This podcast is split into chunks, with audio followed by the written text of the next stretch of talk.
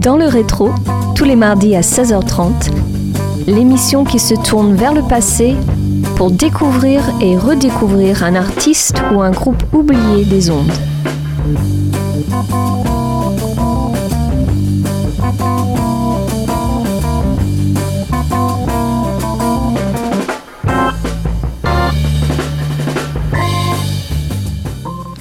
Bonjour à tous et bienvenue sur Radio Campus Angers pour ce déjà 14e numéro saison 6 de votre émission Dans le rétro.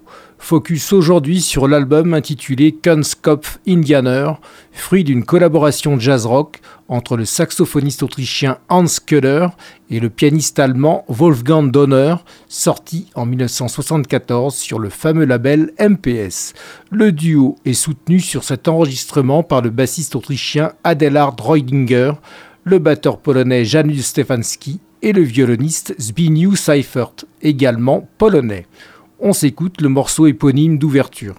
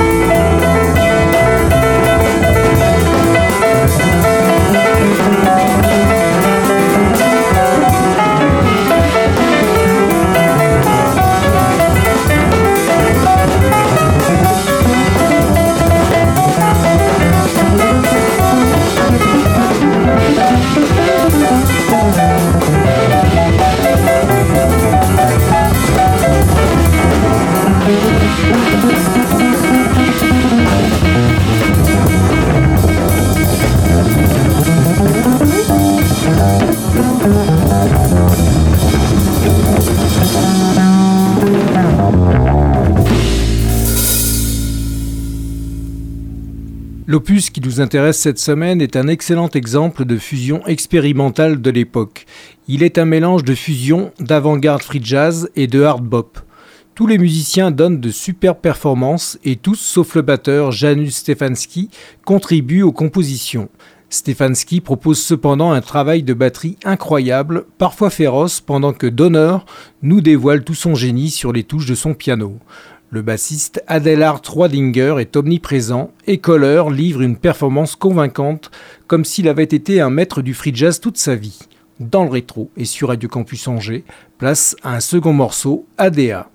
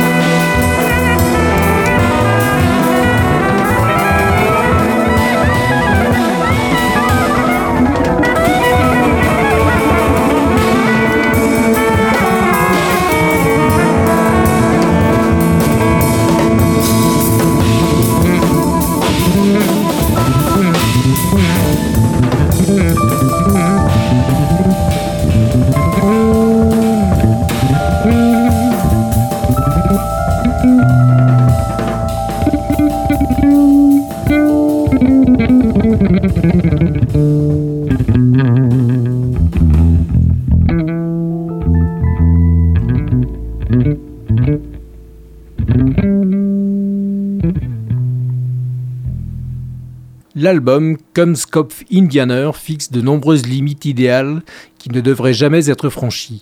Cela garantit un équilibre qui attire et ne fait pas fuir. Nous avons affaire ici à une immortalisation presque monumentale du talent artistique de tous les musiciens. C'est une de ces œuvres où des pièges sont tendus à chaque mesure, créant des situations où il vaut vraiment la peine de sauter aveuglément en avant au rythme de ce que vous entendez. Sur Radio Campus Angers et dans le rétro, Swami et Ula M and 22/8 sont les titres qui viennent conclure musicalement cette émission.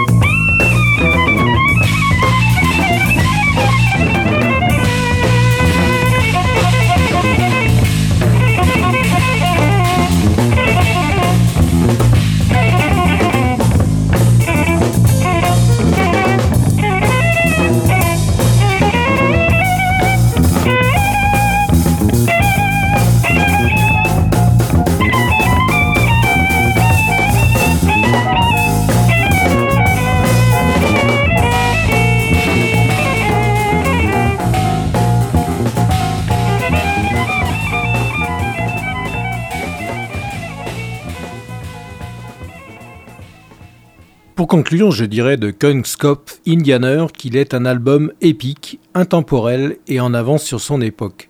Ce disque aurait pu être enregistré n'importe quand.